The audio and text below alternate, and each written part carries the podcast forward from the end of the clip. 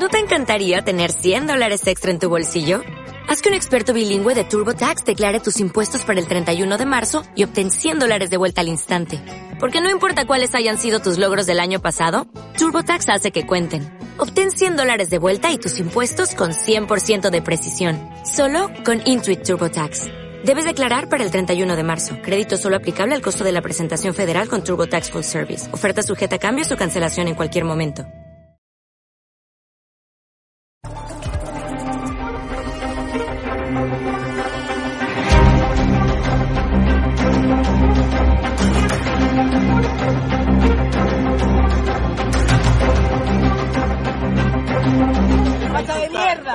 ¡Eres un puto facha de mierda!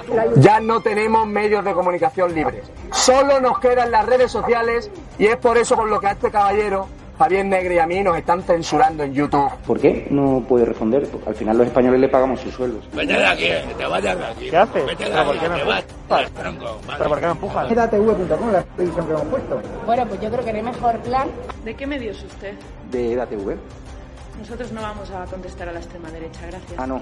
Ni cobrando un sueldo que pagamos todos los españoles y un medio No vamos a contestar a la extrema derecha. La pregunta es ¿qué hace usted aquí? Estamos viviendo otra vez lo que se repitió hace unos meses cuando condenaron a los presos golpistas. Es acojonante. ¡Racista de a mí no me ¿vale? ¡A mí no me grabas! ¿Cree que el comunismo es bueno para la humanidad? Sí, claro, cómo no. Ninguna duda. ¿Cuánto dinero de la narcodictadura chavista habría, com- habría cobrado usted, señor Zapatero? ¿Otra vez?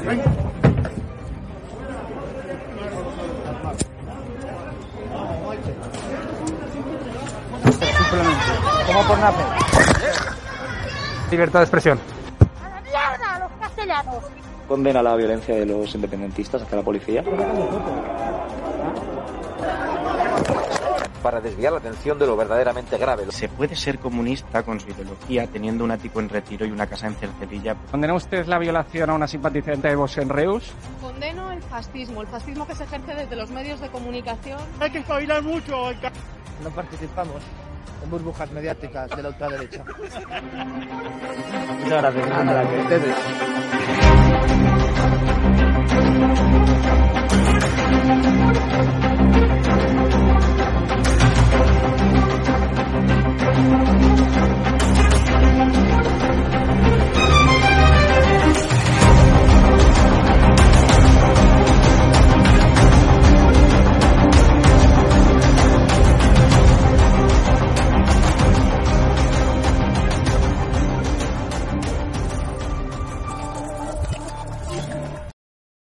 Muy buenas noches, espectadores de Estado de Alarma y de DATV.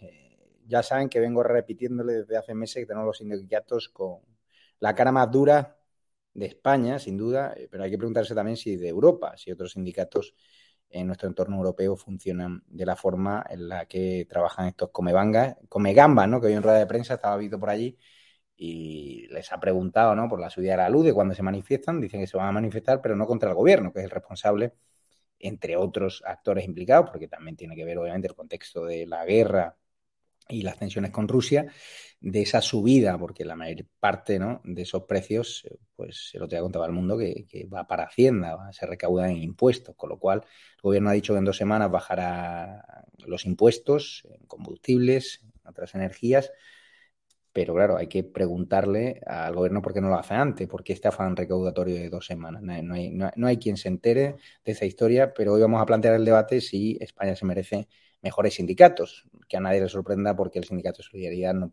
para de crecer, ¿no? Porque obviamente dentro de ese sectarismo ideológico que mueve eh, comisiones obreras y UGT, pues ya no representan a, a los trabajadores, ya tampoco la COE representa a los empresarios, tampoco ata a los autónomos y son instituciones subvencionadas que son eh, palmeras del gobierno, palmeras del poder. Y eso es así.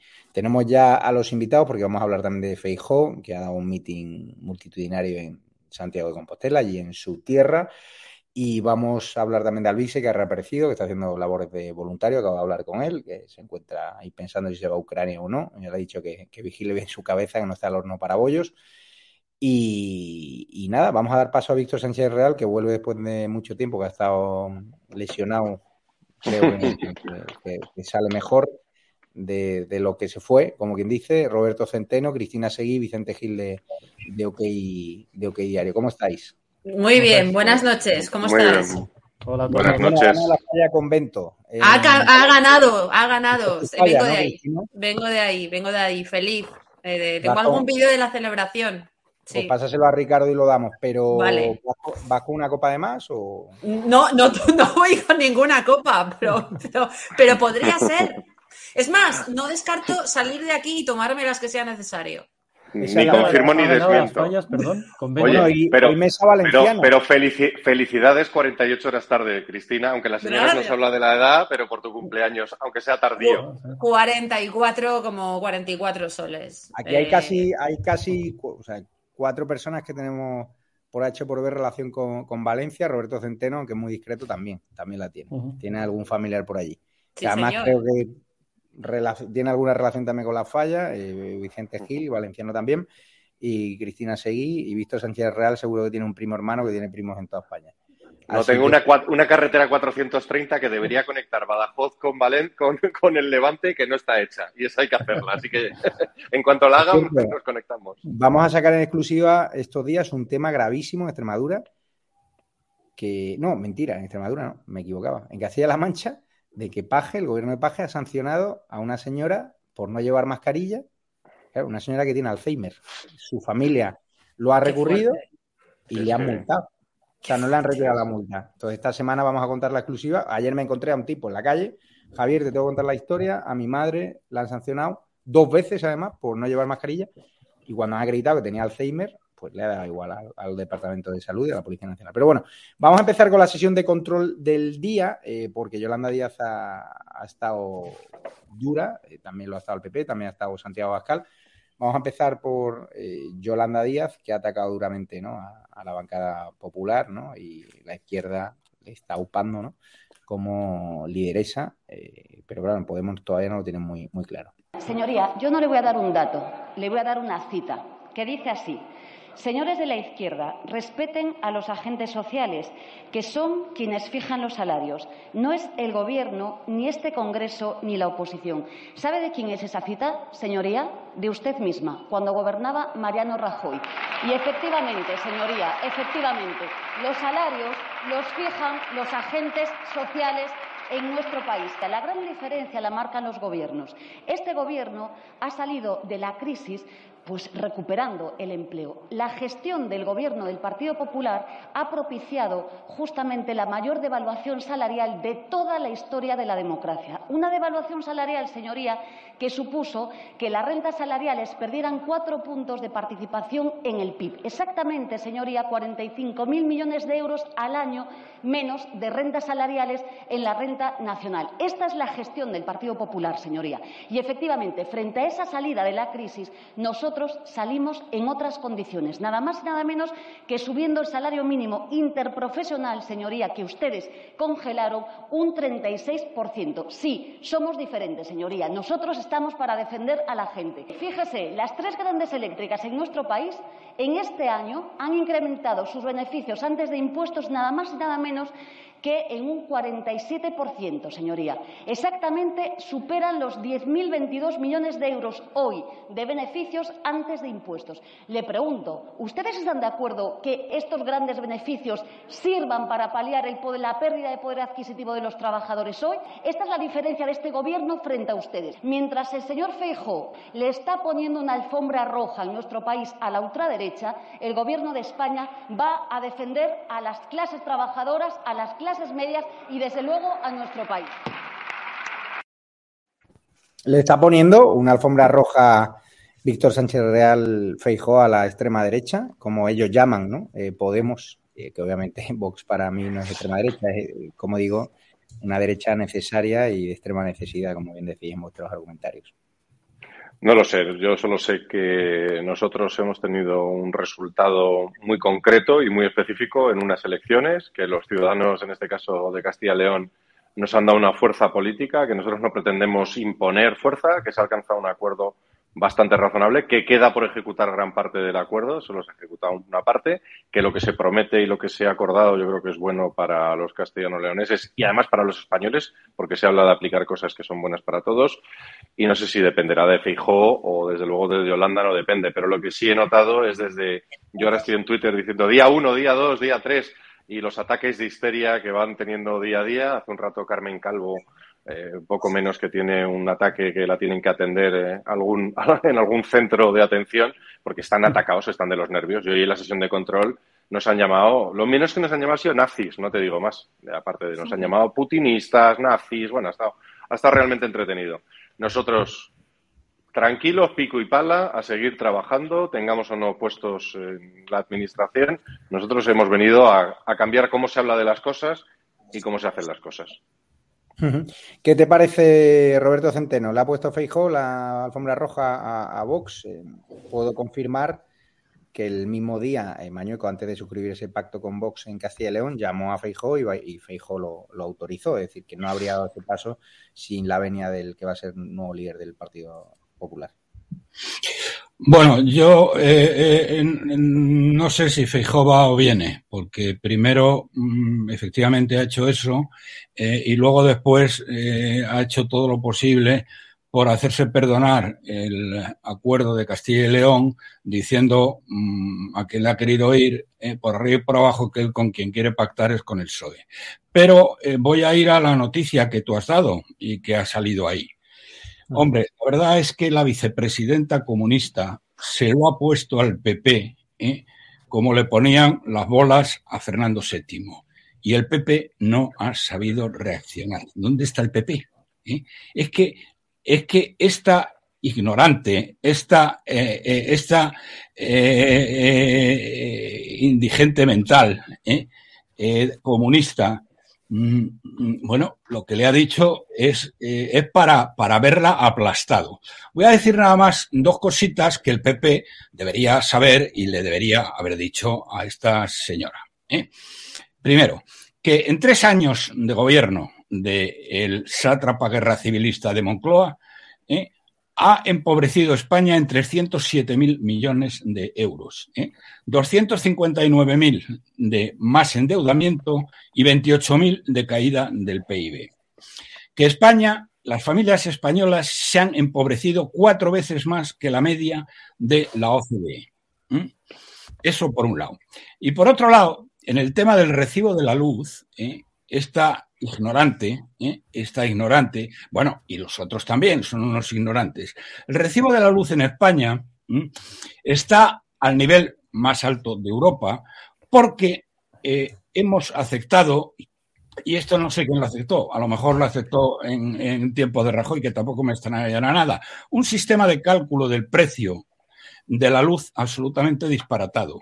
Miren ustedes, el cálculo del precio de la luz impuesto por Alemania, porque a ellos les convenía, no voy a entrar en ello ahora, pero porque a ellos les convenía, ¿eh? se basa en los costes marginales de generación de los ciclos combinados de gas, de los costes variables marginales. ¿eh? Bueno, esto lleva a que se pongan, bueno, ahora mismo está de media, ¿eh? en 300, pero llega algún momento en 700 cuando, señoras y señores, los costes, los costes, y esto es un problema de gobierno, los costes se tenían que calcular, se tenían que calcular por la media ponderada de lo que cuesta generar la energía. Es decir, para que me entiendan. ¿eh? para que me entiendan. A ver, estos, estos, estos analfabetos del PP le dejan a la vicepresidenta comunista que se los coma. ¿eh?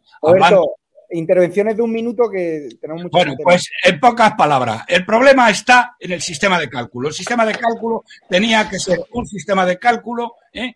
Eh, eh, proporcional al coste de generación. Eh, mm, eh, coger los distintos medios de generación, ver el coste y hacerlo así, no hacerlo por el sistema alemán que nos lleva a esta situación. Roberto, tengo que avanzar. Eh, ¿Qué te parece que hoy se haya conocido Vicente Gil? El gobierno anuncia que bajará el precio de la gasolina, la luz y el gas el 29 de marzo, sin aclarar cuánto es lo que le pidió Feijó en la conferencia de presidentes. Finalmente se compromete, pero lo harán dentro de, de dos semanas. O sea, quieren su afán recaudatorio cuando hay familias que me consta que no pueden pagar la luz. O sea, hay mucha ayuda ahora. A, mí me sorprende, ¿no? Hay muchas empresas ahora que, por, bueno, por responsabilidad social corporativa, están mandando un montón de convoys a, a la frontera de Ucrania, que está todo colapsado, que logísticamente ya es imposible recibir más ayuda, cuando aquí hay muchísima gente necesitada. Cuando aquí hay gente que te vas a las colas del hambre, que te vas a, a- a los parques de Madrid, que estás viviendo en la puta calle. Es que es- Estas empresas no se acuerdan de esos necesitados. O sea, Es que ese es ¿por- el- ese es el por qué asunto, nos acordamos ahora solo de- del pueblo ucraniano, que obviamente hay que seguir ayudándole, están padeciendo lo peor de una guerra, pero me cuenta a mí Alvise, que habla ahora, que es que han recaudado un montón de alimentos, lo están intentando meter en la frontera de Ucrania y logísticamente es imposible. Está atascado el tema. Y aquí hay un montón de gente con ganas de recibir ayudas y no la está recibiendo.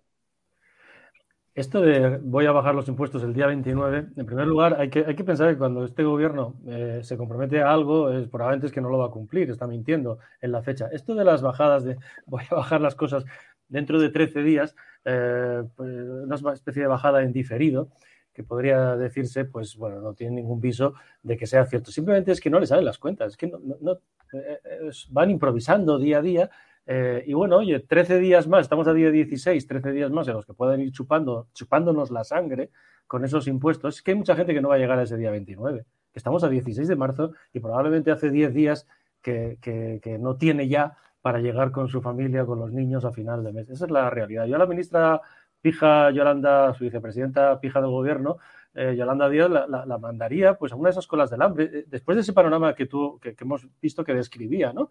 en ese total que ha sacado de, esta mañana del Congreso.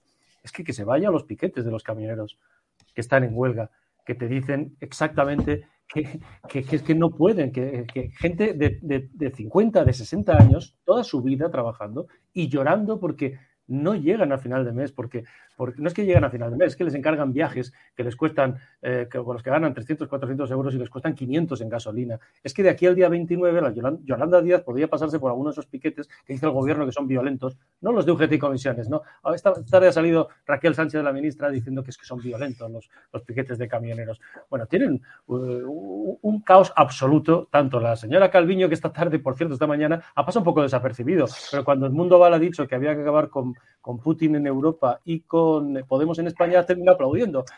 es una imagen que si está por ahí será bueno, será bueno verla. ¿eh? Probablemente porque estaba despistado haciendo cuentas, a ver, si, a, ver, a ver cómo narices les cuadran unas cuentas que ya estaban muertas antes de todo esto, por supuesto antes de la guerra, por supuesto hace muchos meses, por supuesto cuando las hicieron y que no cuadran en absoluto, ¿no? Que pase la ministra por ahí, que se pase por el campo, que se va a manifestar el domingo, o que vaya a cualquier casa eh, eh, que, donde no pueden pagar el recibo de la luz, que va a haber manifestación el sábado también.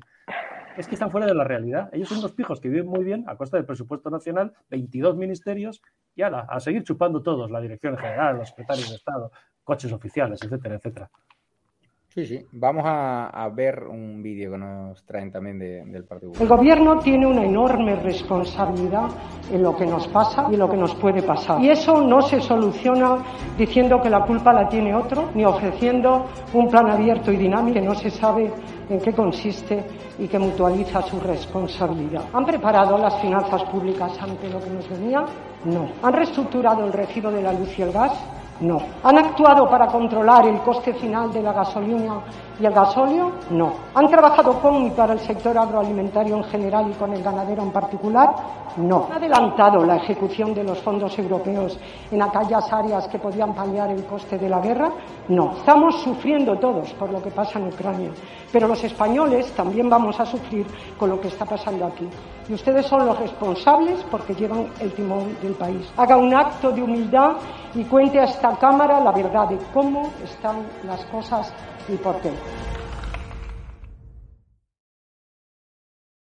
En resumen, eh, Feijóo también se ha referido a este asunto en su mitin de Santiago. Lo, lo vemos y lo comentamos con Cristina Seguí, me da su opinión de, de Feijóo, que no, no la he escuchado estos días. Si podemos ponerlo, Ricardo, Partido Popular Feijóo. Amigos, la respuesta que está dando el Gobierno es aún más preocupante a la situación que estamos viviendo. Todos estamos viendo las consecuencias demoledoras en el ámbito del transporte. Es imposible distribuir leche y piensos en buena parte del territorio español y, sin duda, en Galicia. Se está comprometiendo incluso la retirada de residuos en las ciudades. No hay suministros en varios sectores de la economía. Estamos viendo cómo toneladas de pescado se quedan en las lonjas sin llevar a los mercados y a los consumidores. Esto está ocurriendo hoy mismo.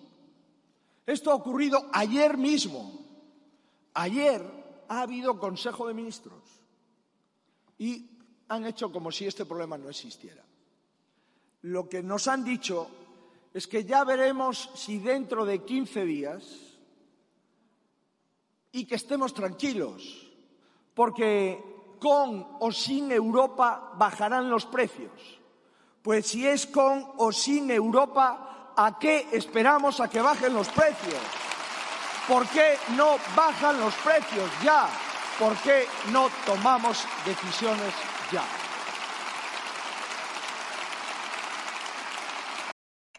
¿Qué te parece, Cristina Seguí? El baño de masa que está dando Feijóo por toda España y ayer en el PP de Madrid, en su discurso cariñoso con Isabel Díaz Ayuso, que sí que le marcó la línea diciendo que no iban a dejarse tutelar y que no iban a aguantar tonterías de niños, en referencia a Pablo Casado y Teodoro García Gea.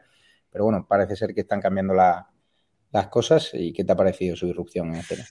Bueno, me, hubo una cosa que me pareció más importante incluso de lo que le dijo Ayuso y es nosotros no pactamos con socialismo. Socialismo eh, es eh, ruina y, y, básicamente yo creo que ahí le estaba sentando las bases a Feijó.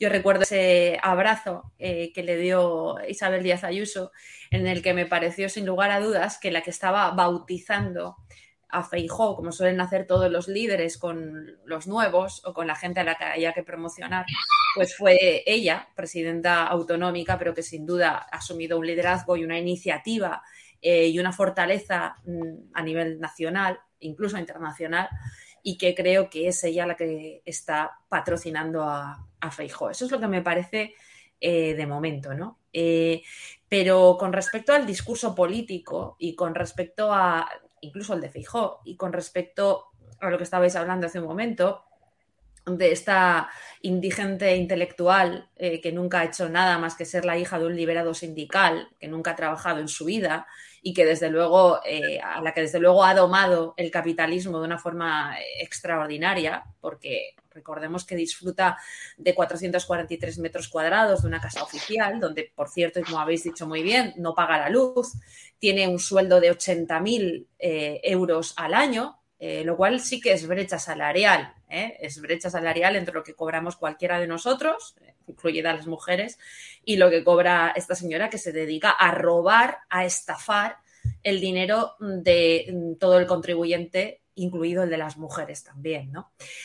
Mm, echo de menos que se hable de los 100 millones de, euros que eh, el gobierno ha prometido o, o ha invertido para pagarle bonus a los inspectores de Hacienda que consigan eh, que las personas que no tienen ni un duro de sobra y que no llegan a final de mes y que no pueden pagar la luz, pues se les cobren multas, como se están cobrando multas de, tráfico de 2015, 2016, 2017. ¿no? Hoy me llamaba, por cierto, una chica llorando que le quedaban 480 euros eh, en la cuenta, una chica, ¿eh? una mujer, eh, y que se ha quedado con 80 euros para acabar el mes, ¿no? porque le habían quitado 400 euros de una multa de 2017. En fin, estas son cosas que pasa con este gobierno, ¿no? Por cierto, mm, me río mucho también de una iniciativa del gobierno y de Podemos en concreto que ha dicho que van a dar un cheque de 300 euros a 19 millones de familias para pagar la luz. Esto es, esto es el, manual, el ABC del socialismo y del comunismo, ¿no? Es decir, te robo 500, te digo que te doy eh, marginalmente y puntualmente un cheque de 300, eh, que divídelo, eh, divídelo, aprovechalo durante todo el año. Y entonces te digo que te estoy regalando algo, ¿no? Que es, esto es chavismo. Esto es chavismo. El, el, el, gobierno, ya, el gobierno ya está diciendo que, que tenemos que coger el coche dos días a la semana, que tenemos que comer menos carne, que tenemos que viajar menos, que tenemos que asumir que vamos a vivir peor. Los que vivimos peor somos nosotros. Ellos cada vez viven más de puta madre. Sí, sí. Vamos a seguir porque hoy también tenemos que hablar de, Santiago Bascal y de Iván Espinosa de los Monteros, que han hecho grandes discursos hoy en la sesión. Señor Sánchez, al contrario que hay fuera, en este Parlamento estamos 350 privilegiados. Salga a la calle, no viaje tanto por el mundo, hable con los autónomos, pare en un bar de carretera, pasee por un mercado, visite un polígono industrial. Ahí afuera hay millones de españoles que están sufriendo, que no pueden pagar la factura de la luz, que no pueden encender la calefacción, que no pueden llenar el depósito, que no pueden ni siquiera pagar la cuota de autónomos, mucho antes de la guerra criminal e ilegítima del señor Putin. Y en España de una manera más grave que en los países de nuestro entorno. Deje de hacerse el imprescindible allí donde nadie le echa de menos. Ya sabemos que usted ha conseguido sacarse una foto con su fotocopia canadiense, que el señor Macron es muy cariñoso con usted, que el señor Biden le concede 30 segundos mirando el reloj. Pero ¿qué ha hecho usted por los españoles que están sufriendo? Absolutamente nada. Migajas y mentiras. Cuando le hablamos en la moción de censura que presentamos contra usted sobre la soberanía energética, se rieron de nosotros. Se han reído también de los productores, de los ganaderos y de los agricultores que llevan mucho tiempo hablando de la competencia desleal.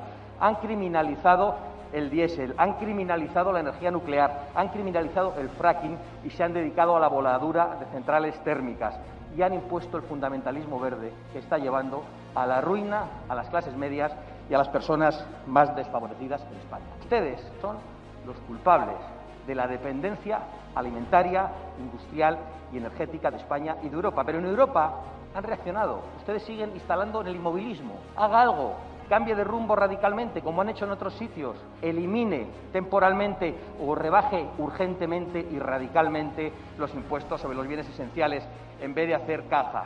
Hágalo también con el gas, con la gasolina, hágalo con la luz, haga todo lo que está esperando los españoles que haga usted. Cierre el insultante ministerio de la señora Montero. Use esos 20.000 millones de euros que la señora Montero quiere utilizar en la guerra de sexos para ayudar a las familias más necesitadas o para garantizar la soberanía energética. Recorte en gasto político, recorte a partidos, a sindicatos o a patronales. Hágalo ya o váyase, porque su gobierno, señor Sánchez, es una fábrica de miseria, igual que su ideología.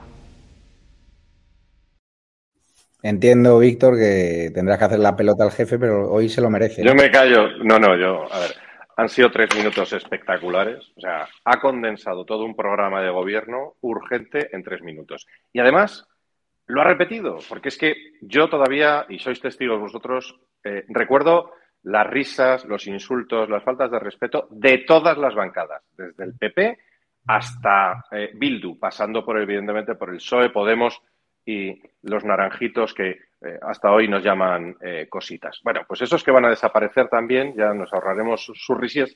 Es lo mismo que dijo eh, Santiago Bascal cuando no lo decía nadie en, cuando presentamos la moción de censura.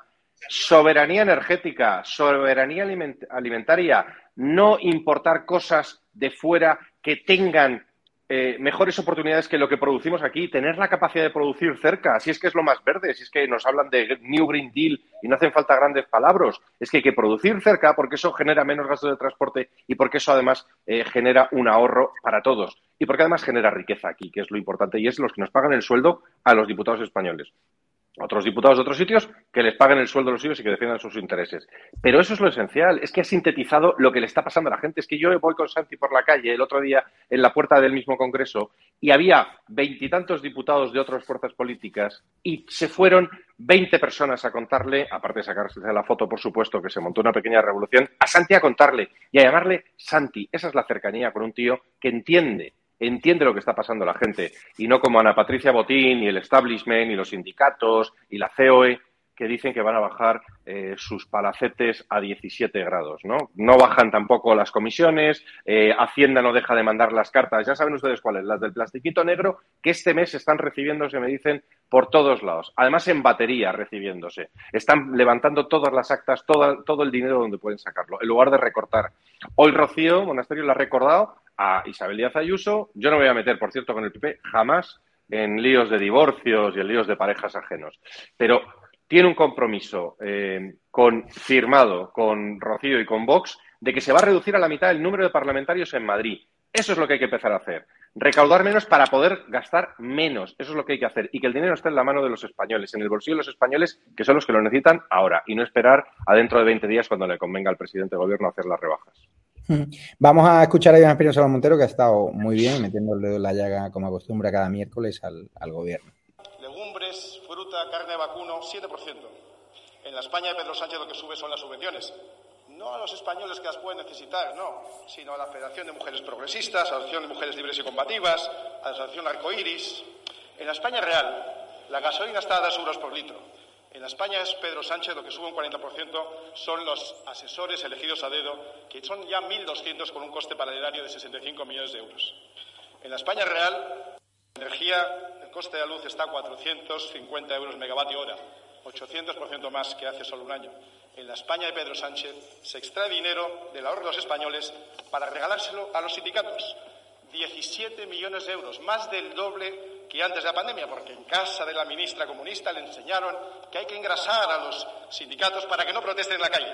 Y así hacen caja de resistencia para poder quemar las calles cuando gobernemos nosotros, tal y como nos amenazó la ministra comunista hace poco tiempo con su estilo típicamente totalitario y poco democrático.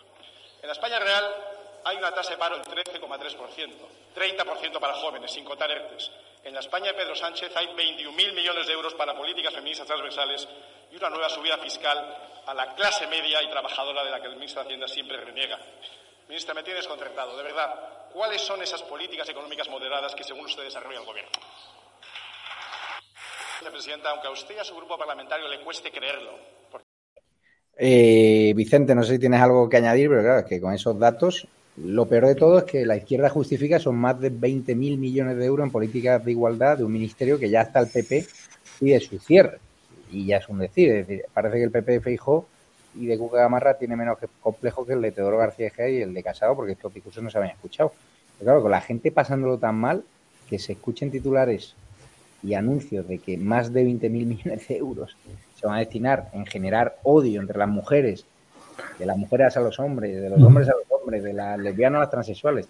Es que es un país que necesita una catarsis.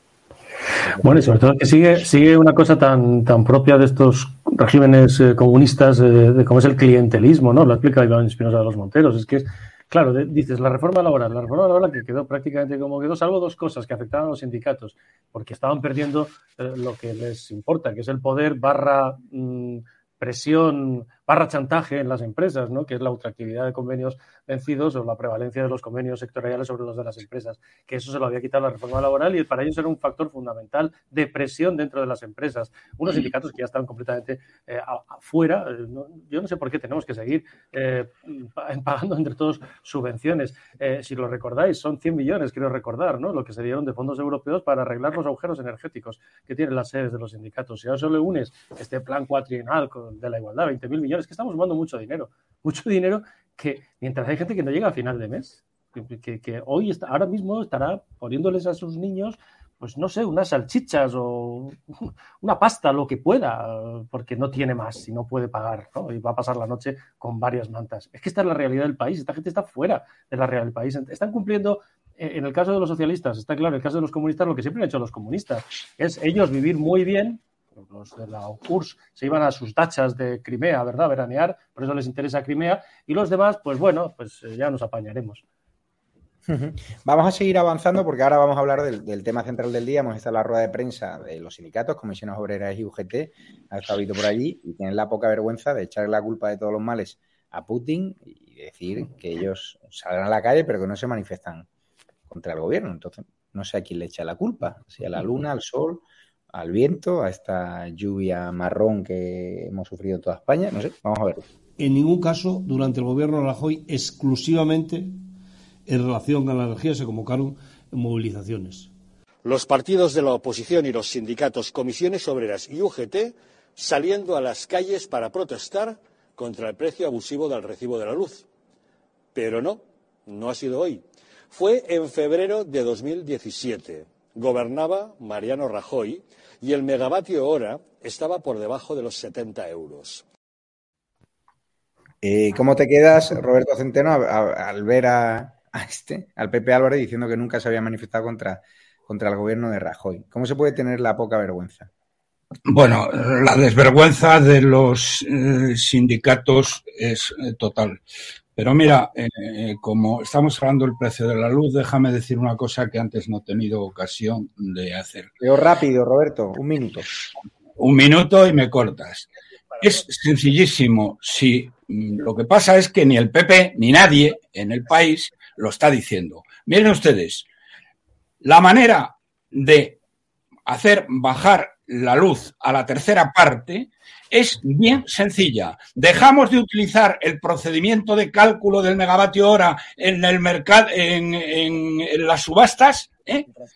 y utilizamos la media proporcional de lo que cuesta generarlo. Pasaría de 300 euros a 120 euros. Eso de la noche a la mañana. Y además, les digo una cosa, no hay ninguna razón, y esto hasta un niño de primaria se daría cuenta. Incluso me atrevería a decir que hasta un diputado también se daría cuenta. ¿Qué cosa más lógica que la luz, ¿eh? el precio de la luz, sea ¿eh? la, media, la media ponderada ¿eh? del coste de generación? Es decir, se cogen los cinco procedimientos de generación que tenemos en España, se coge cada uno de ellos el precio ¿eh? se hace la media ponderada y ¿qué tenemos? 120 euros. ¿Por qué coño, por qué coño no lo hacen ya? Y se dejan de utilizar el procedimiento que impuso Alemania porque eran los que mandaban en la Unión Europea y siguen siendo los que mandan y porque les convenía. Entonces, déjense ustedes de chorradas. ¿eh? Lo que pasa es que son unos analfabetas. Bueno, la ministra es una analfabeta funcional, ¿eh? rodeada de un montón de analfabetos funcionales, pero es que el PP, que es el líder de la oposición, coño, tampoco lo, tampoco lo propone. Es decir, no se limiten ustedes, ¿eh? me estoy refiriendo a la oposición, a decir que hay que bajar la luz. Coño, ¿y cómo la baja? Pues muy sencillo, muy sencillo, haciendo que los precios sean proporcionales al coste eh, de generación, es lo lógico y lo normal. ¿Eh? Eso es lo que tiene por, alusiones, como te está mandando un mensaje la oposición. ¿Qué te parece? Bueno, son dos. No, no, son dos cuestiones. Esa que estamos de acuerdo en que tiene que estar corre. A ver, el, el problema es que ahora mismo el coste de la luz, la que paga el usuario de la calle, es una bola de nieve sucia de un montón, voy a utilizar términos eh, que nos entiendan, de cagadas y de chanchullos de la industria eléctrica combinada con los políticos de este país a base de décadas. ¿Alguien decide centrar las nucleares o dejar de hacer nucleares? Venga, lo meto en la factura. Y es una capa tras una capa. Ustedes cojan su factura y eso que no entienden son capas de cagadas de la administración. Más lo que tú dices, una falta de correlación entre lo que, se, lo que cuesta producir y lo que se paga, porque no hay una correlación directa, son fórmulas cada vez más complicadas, y además, y le añado a Centeno, no solamente lo que dice, sino voy incluso más allá, y además un coste de impuestos desorbitado. Es decir, es una bola de es una bola de nieve sucia a la que además encima le hemos puesto otra bola enorme de impuestos al lado. Y eso es lo que pagamos de la luz. Al final, miren ustedes lo que de verdad les ha costado la luz. Es difícil, ahí se han revesado, casi hace falta haber ido al MIT, pero el problema es ese, cagada tras cagada metida ahí y metida como un rejón, lo que dice eh, que es la, falta de relación entre lo que cuesta y lo que se paga y además, no lo olvidemos, más de la mitad los impuestos. ¿Te puedo leer, Javier, ¿te puedo leer, Javier un titular muy rápido? De, un titular de Europa Press, con todo lo que estamos hablando y los sindicatos. Martes pasado, el Consejo de Ministros ha aprobado este martes un acuerdo del Ministerio de Trabajo por el que se autoriza la convocatoria de subvenciones a las organizaciones sindicales por valor de 17 millones de euros. Martes pasado, ¿eh? Que ya estaba pasando esto. Sí. Vamos a ver, eh, eh Vito la pregunta que le ha hecho a un Sordo de, Eh, buenos días. Eh, quería preguntarles por qué han relacionado todos ustedes la guerra de Putin con el aumento de la inflación cuando los precios llevan subiendo eh, desde verano, cuando aún no sabíamos nada de la guerra. No sé qué sentido tiene. Y también quería preguntarles que por qué han tardado tanto en convocar esas movilizaciones cuando, por ejemplo, con un IPC del 3% en el gobierno de Rajoy tachaban ustedes la situación de insoportable y ahora con más de un 7% pues no lo han hecho hasta el día de hoy. Muchas gracias pues vinculamos la inflación a la situación de guerra porque eso es así y porque hace esto todo el mundo porque es de sentido común que en un momento de guerra y de encarecimiento de combustibles y de encarecimiento como del gas, esto tiene eh, unos efectos directos y esto lo sabe todo el mundo. En ningún caso, durante el gobierno de Rajoy, exclusivamente en relación con la energía se convocaron movilizaciones. Eh, por mucho que se publique, eh, no dejará de ser menos mentira que las movilizaciones que convocamos cuando gobernaba Rajoy, y no me estoy diciendo que podíamos haberlas convocado solo por la subida del precio de la energía, porque, entre otras cosas, ni siquiera se nos convocó para hablar eh, de cómo poder contener los precios de la energía, pero en realidad, eh, si ustedes venga, van al origen de la convocatoria de esas manifestaciones y quieren decir la verdad a las personas que eh, finalmente sean receptoras de la información, verán que las movilizaciones que se convocaron en aquellos momentos, entre otras cosas, estaba el precio de la subida de la, de la energía. Que, o sea, eh, el tipo dice eh, eh, porque, porque eso es así. Porque, es así. el rato al gobierno no interesa decirlo. Un jeta, impresionante. un jeta impresionante. No sé cómo no le da vergüenza a este miserable decir lo que dice. Pero vamos a ver, pedazo de miserable, que el precio de la electricidad, el precio del, del gas, y todo lo demás estaban ya antes de la guerra de Putin. Miserable. Eres, bueno, eres un. Claro. Bueno, ¿qué te parece? Sobre todo. Roberto, deja hablar al No, no, es maravilloso porque, porque el tipo, lo primero es que traga saliva, o sea, hay que entender un poquito el lenguaje corporal de la gente para saber cómo le cuesta hablar. Segundo, y, y que me corrija Roberto Centeno, que está ducho en estos asuntos, pero yo creo que la mayoría del gas eh, no sé si el 80% se lo compramos a Argelia. Eh, es decir, cuando creo que fue en octubre de 2021, Argelia corta el mayor de los gasoductos eh, con España, ahí no sé, no hubo, quiero decir, no, se lo achacan a Argelia, ¿no? La subida, la subida de impuestos o la subida, perdón, del, precio de la luz. Y decir sobre todo, que eso es una cosa que, no hay que parar de decir, el, el 63% del coste de la luz son impuestos políticos, es intervención política. es, una auténtica vergüenza. O sea, es una auténtica vergüenza. Antes por lo menos se cortaban y, joder, hacían algo más elaborado hablando de que era culpa del transporte de la luz porque estaba privatizado, también hablaban de la culpa de Aznar y todas estas cosas, ¿no? Pero claro, ahora de repente, yo qué sé, lo veo todo mucho más Nada, eh, eh Además, dos datos. ¿Me permites dos datos, eh, eh, Javier? Muy sencillo. Vamos a ver. Eh, a efectos ya en general de la inflación, que viene, por supuesto, como preguntaba nuestro compañero, desde hace mucho tiempo, ¿no? pero eh, dependencia. El primer día que sale la, guerra, eh, que, surge lo de la guerra, sale Calviño y dice, no, nosotros vamos a estar, como estamos mucho mejor porque dependemos menos de Rusia, y luego sobre la marcha alguien debe decirle, oye, que nos viene muy bien lo de Putin, para, para echarle la culpa a Putin de todo, ¿no? Pero dos datos, dos, dos países que dependen efectivamente energéticamente de Rusia. Alemania, inflación del mes de febrero 5,5. Italia, inflación del mes de febrero 6,2. Nosotros en el 7,4. decir, pero, hombre, si, si el 4% del petróleo que compramos solamente es eh, España es, ruso, el resto es a otros. Quiero decir, tendrá que ver su gestión, ¿no? Si Alemania e Italia están con ese nivel de inflación y nosotros estamos disparados, pues ¿qué tendrá que ver con Putin? No hay quien se lo que ver. Y, mira, y te hago una predicción. ¿eh? Este mes ¿eh? vamos a estar prácticamente en el 8. Y mm. dentro de un mes o mes y medio más estaremos en el 10% de inflación. Eso es la ruina de las familias. Y el miserable gobernador del Banco de España, señor Cos, que no sé cómo lo da vergüenza, dijo anteayer que la gente, que la, que la gente tenía que acostumbrarse a que los salarios le bajaran, los salarios reales, quería decir. ¿Eh? y que las empresas, sobre todo las pymes, ganaran menos dinero. Dice eso el miserable de COS. Pero vamos a ver, pedazo de canalla, ¿Cómo puedes decir eso en vez de pedir que recorten el gasto político que nos está llevando a esta situación y que recorten impuestos? Porque ¿saben ustedes lo que va a hacer la ministra de Hacienda? Le va a subir a todas aquellas familias que tengan viviendas, ¿eh? les va a subir el IRPF. ¿De qué manera?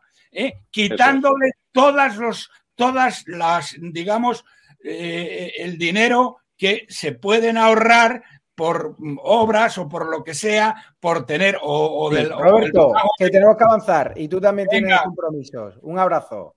Otro, adiós. Hasta luego. Vamos a seguir avanzando porque eh, Alvise también se ha ido, muchos preocupados, lleva 10 días sin aparecer y, y, lo hemos cazado allí en Varsovia echando una mano en labores humanitarias, que está hablando ahora con él y dice, joder, eh, nos partimos la cara de alimentos y tal, y luego no hay forma de meterlos en, en la frontera, pues está todo colapsado.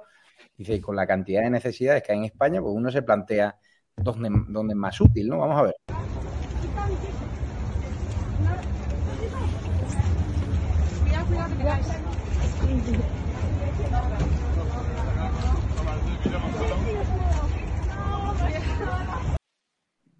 Así está. Eh, Víctor, tu opinión sobre la invasión rusa, eh, que te encanta la geopolítica y está habiendo mucha desinformación bueno, por ambas partes, eh, mucha información Vamos a ver. deteriorada, pero ahora mismo hay, hay, un colapso de ayuda internacional allí en la frontera y no sé si esa claro. es la mejor forma de ayudar, no sé.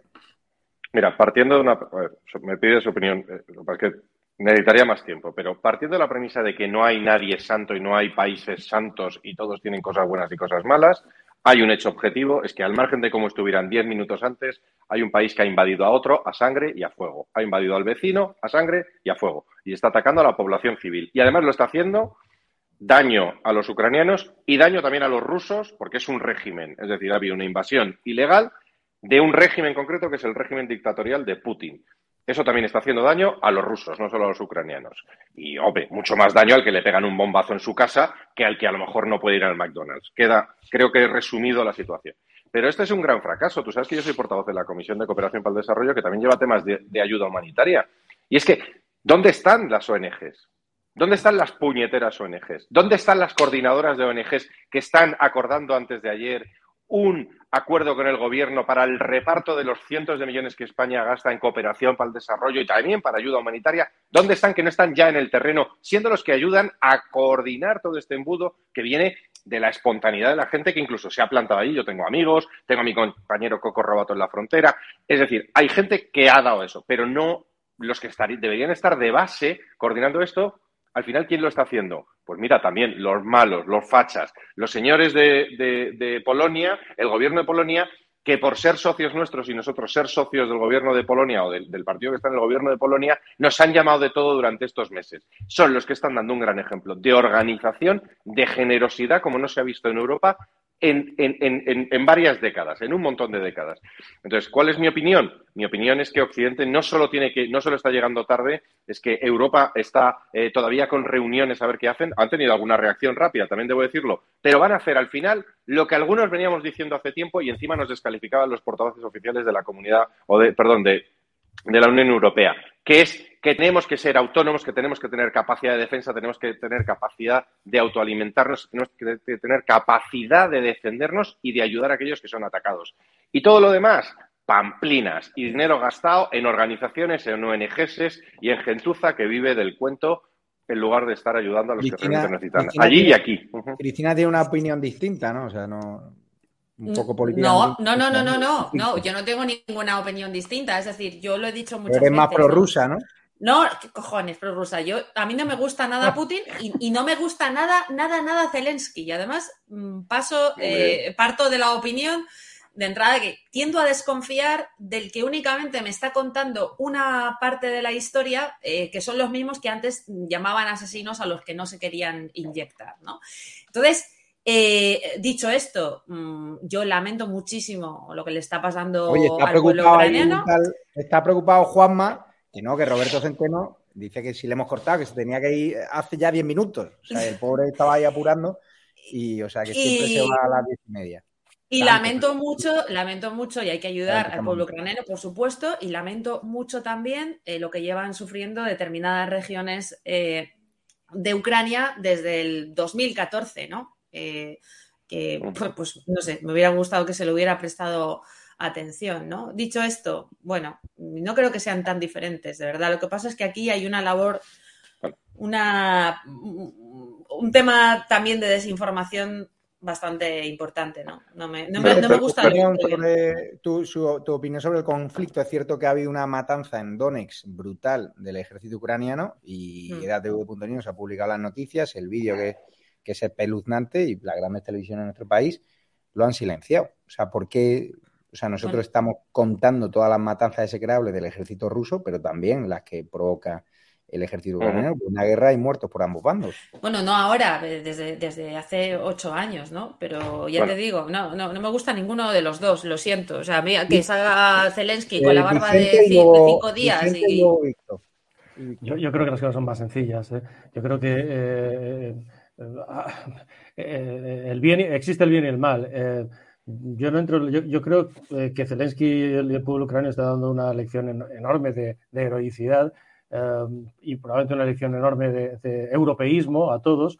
Eh, desde luego, las excusas, la propaganda, incluidos sus medios de comunicación, sus redes sociales, para justificar lo que está haciendo, que es lo mismo que yo vi hace muchos años de un otro tarao similar como Slobodan Milosevic en, Serbia y en Bosnia, eh, no pueden hacernos caer y perder la perspectiva. La perspectiva es que en Ucrania se juega eh, Europa probablemente eh, mucho más que la propia independencia de Ucrania frente a un tipo, claro que sí, que uh, es como ahora dice la izquierda española, no, es que no es comunista, no, claro que es comunista, está entrenado en el comunismo, eh, pretende la expansión, es un, es un seguidor aférrimo de Stalin, eh, estuvo en la Alemania Oriental.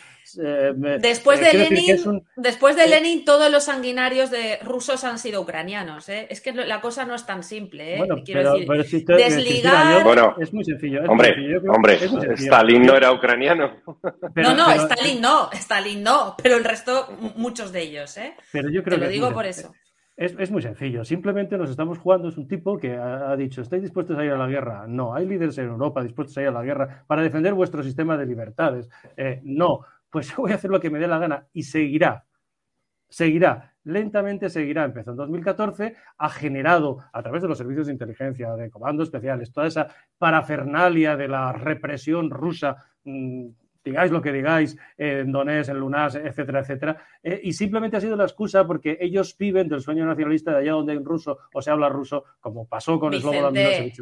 Eso, eso, es Rusia. Vicente, lo que ha pasado en Donetsk y lo que ha pasado en Donetsk y lo que lleva pasando allí desde hace muchísimos años no es ningún invento, no es ninguna fake news. Lo, ha contado, lo, han, lo, lo han contado muchísimos ucranianos prorrusos y alguno que no en redes sociales, no desde ahora. Permitidme, es que permitidme una cosa. Tenemos que permitir solamente una cosa. Quiero decir, hay que aceptar una cuestión.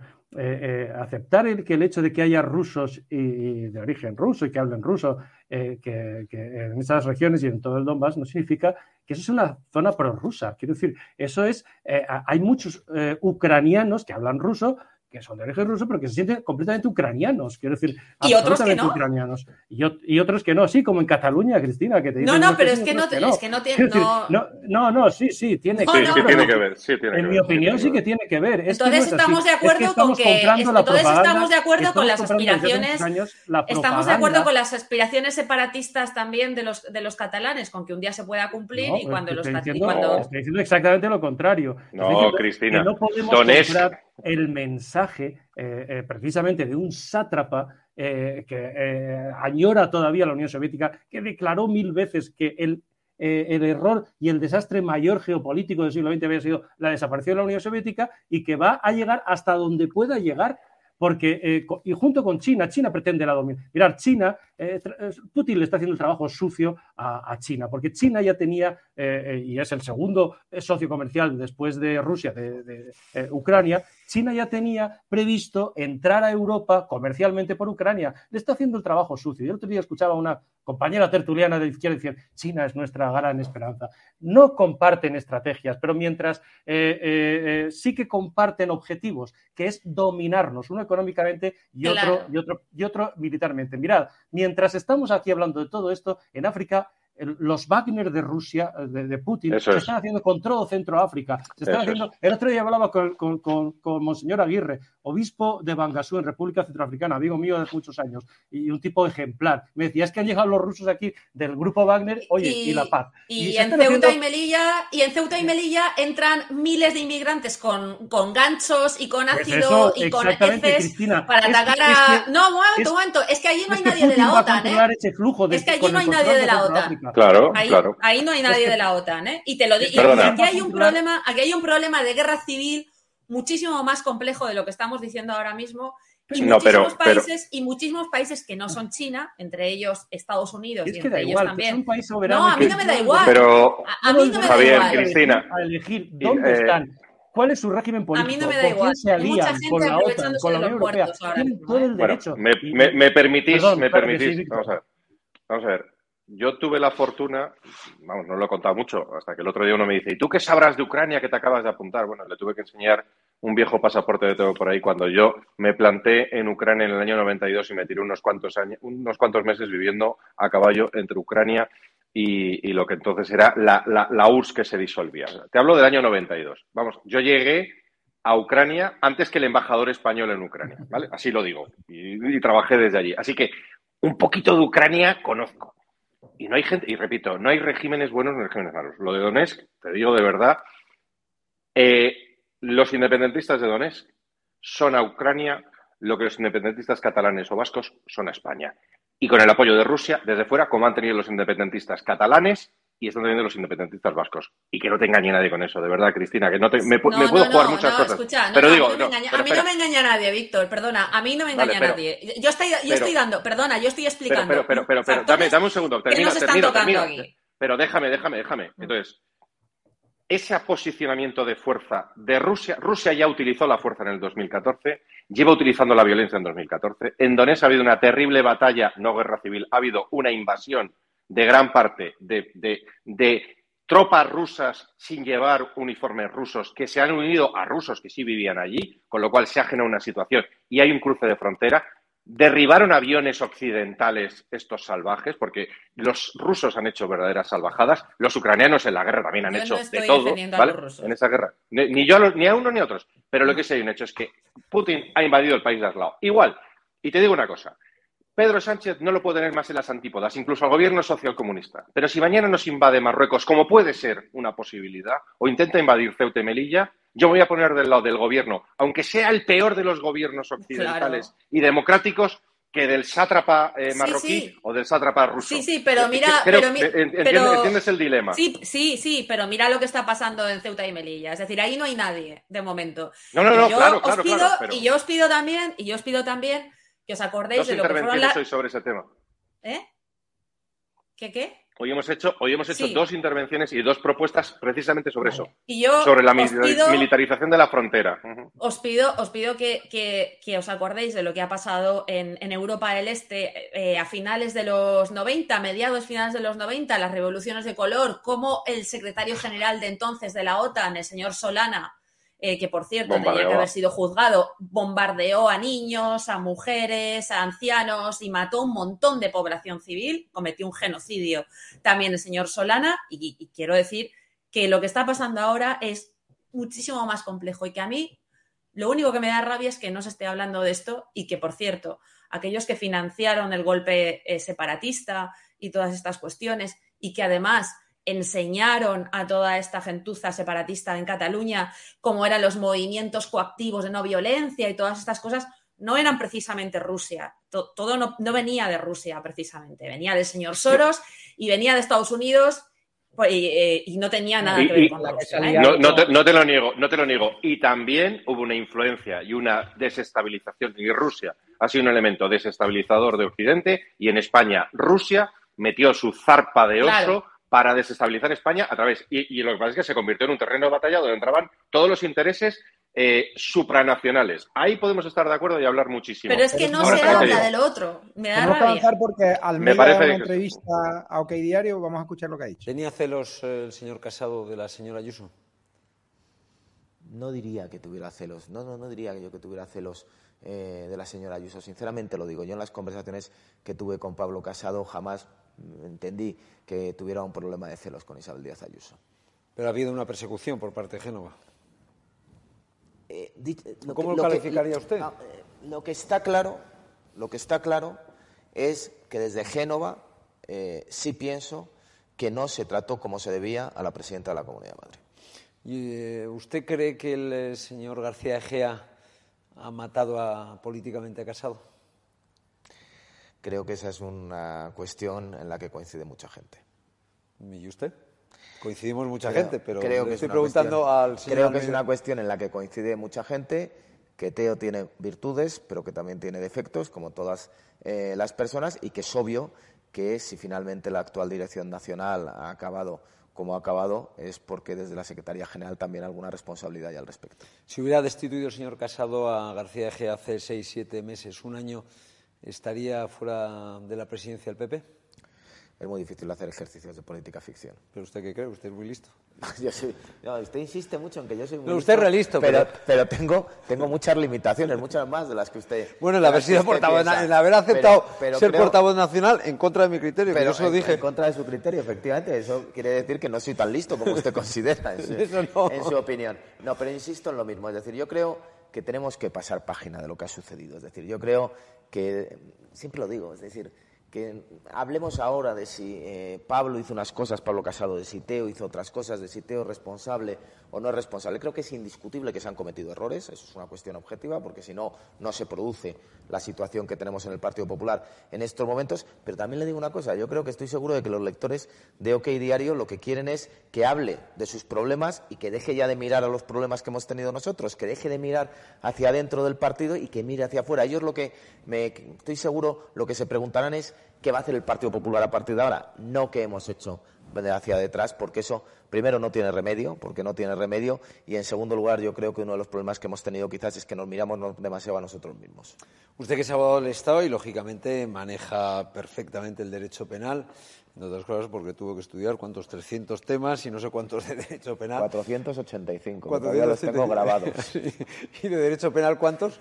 No, de derecho penal no eran demasiados, fíjese, eran 30 aproximadamente. Pues con- Bueno, que rápidamente, un titular, Cristina Seguí, la entrevista.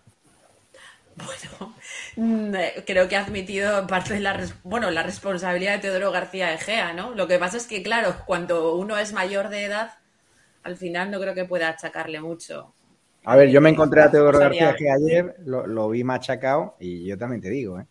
O sea, aquí todas las culpas se, se, le, se le aplican a Teodoro García Gea y aquí la principal culpa de, ha sido de Pablo Casado de rodearse de mediocre. Estoy de acuerdo, estoy totalmente de segundo es que acuerdo. Pablo, eh, es que Teo lo ha vuelto loco. Bueno, eh, Teo lleva sin asesorar a Pablo tres semanas y Pablo se fue a Europa a despotricar del partido. No sé qué opinas tú, Vicente. Es decir, esto de no, es que Teo es muy malo, que sí, que la mala influenciado, que la ha vuelto loco, lo que sea. Pero cuando Pablo se convierte en un caballo de boca contra Díaz Ayuso, alguna responsabilidad tendrá él, que es madurito, ¿no?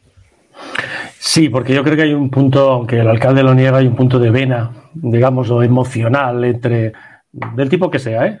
que viene del pasado, a lo mejor incluso, entre Pablo Casado y Isabel Díaz Ayuso, más bien de Casado hacia Ayuso, ¿no?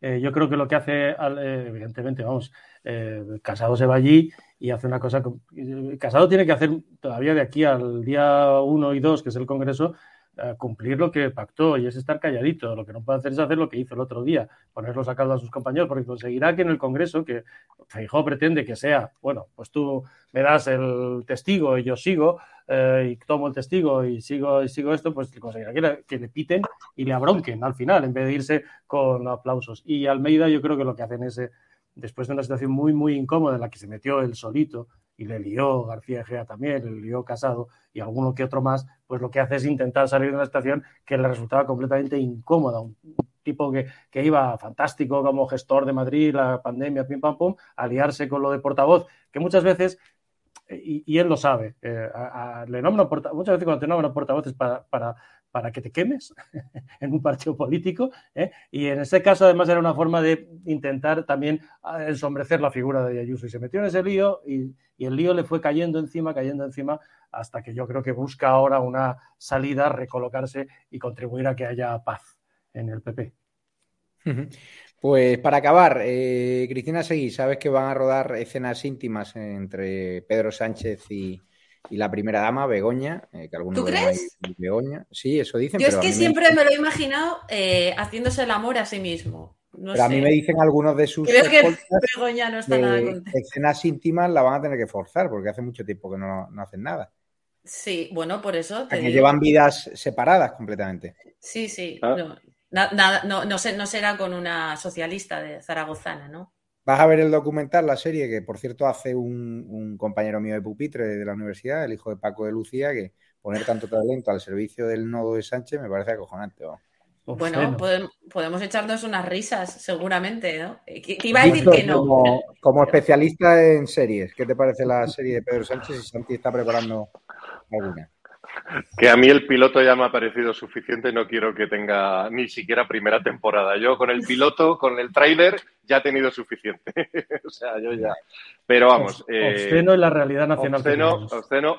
Y además eh, parece que el contrato es para un año, con lo cual parece que él tiene cierta perspectiva de... eh, alguno me decía hoy, bueno, es que igual adelantan elecciones. Y digo, bueno, pues ha firmado un contrato con un- de un año con Netflix y tiene y quiere llegar, quiere llegar a la OTAN y quiere llegar a la presidencia. Yo creo que va a hacer todo, va a, a- a clavar los puñales, cortar lo que tenga que cortar, cortar, hacer lo que tenga que hacer para llegar a la, a la reunión de la OTAN y luego a la Van a contar algo de las saunas. eh, lo- la- es cierto- clave. Si, si cuentan lo de las saunas gays eh, de la calle San La Bernardo, sauna gay, yo- el único periodista que ha entrado a esa sauna gay fui yo.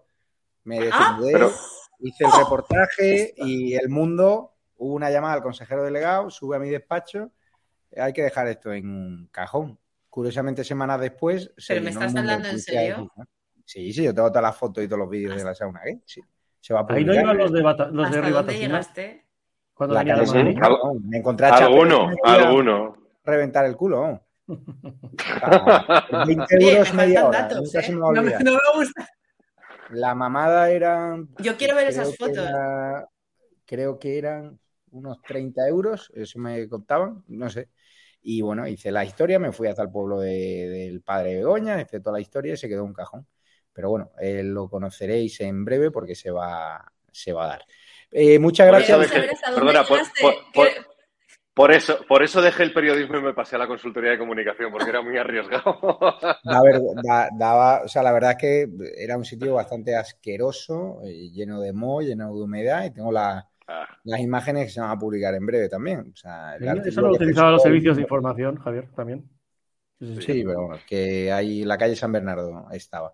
Así que muchas gracias a todos, eh, Vicente Gil, eh, gracias Víctor Sánchez Real. Cristina, te tengo que llamar nada más a acabar el programa para comentarte a alguien y, o sea, un tema. Y gracias a los espectadores de estado alarma y de datv.com. Por cierto, eh, tenemos ahora, mm, vamos a empezar, como nos están censurando tanto en YouTube, seguimos cerrado en el canal Estado de Alarma un Censoret, en el canal número 2, pues vamos a ir poco a poco derivando los programas, los mejores programas, a edatv.com. Con lo cual, para ver ahora el contenido de Carles Enrique, se tienen que registrar en edatv.com y bajarse las apps. Es muy sencillo. Se meten en edatv.com, tienen el enlace, se registran en la página web y una vez registrados, se descargan las apps en Google Play, Android TV, Fire Stick y Apple Store. Muchos de vosotros me decís, es que no me quiero registrar. Bueno, aquí hay un problema. Si ustedes no se registran, cuando nos cierren YouTube, que vamos camino de, porque ya nos han cerrado 20 veces y va a haber uno definitivo, y así lo aviso, no tendremos manera humana de contact- con- contactar con vosotros. El registro sirve no para enviar publicidad de otras cosas, significa para enviaros los mejores programas, algunas noticias de interés, hacer sorteos también, invitaros a los eventos que hacemos en distintos sitios de, España con Alvise y otros colaboradores, pero también para estrechar el contacto. Con lo cual es muy importante se registren en edatv.com para ver contenidos exclusivos. Así que ahora os pido que migremos a edatv.com todo, que Carles Enrique va a dar información exclusiva sobre Yolanda Díaz, sobre un fragmento de su discurso de hoy que ha pasado completamente desapercibido. Va a hablar también de Feijó, va a dar novedades de, Sánchez, de información que recibe directamente la Moncloa. Así que nos vemos a edatv.com. Me estáis preguntando qué hacía yo en la sauna gay de Sánchez, pues fui a hacer un reportaje y me lo dejaron en un cajón.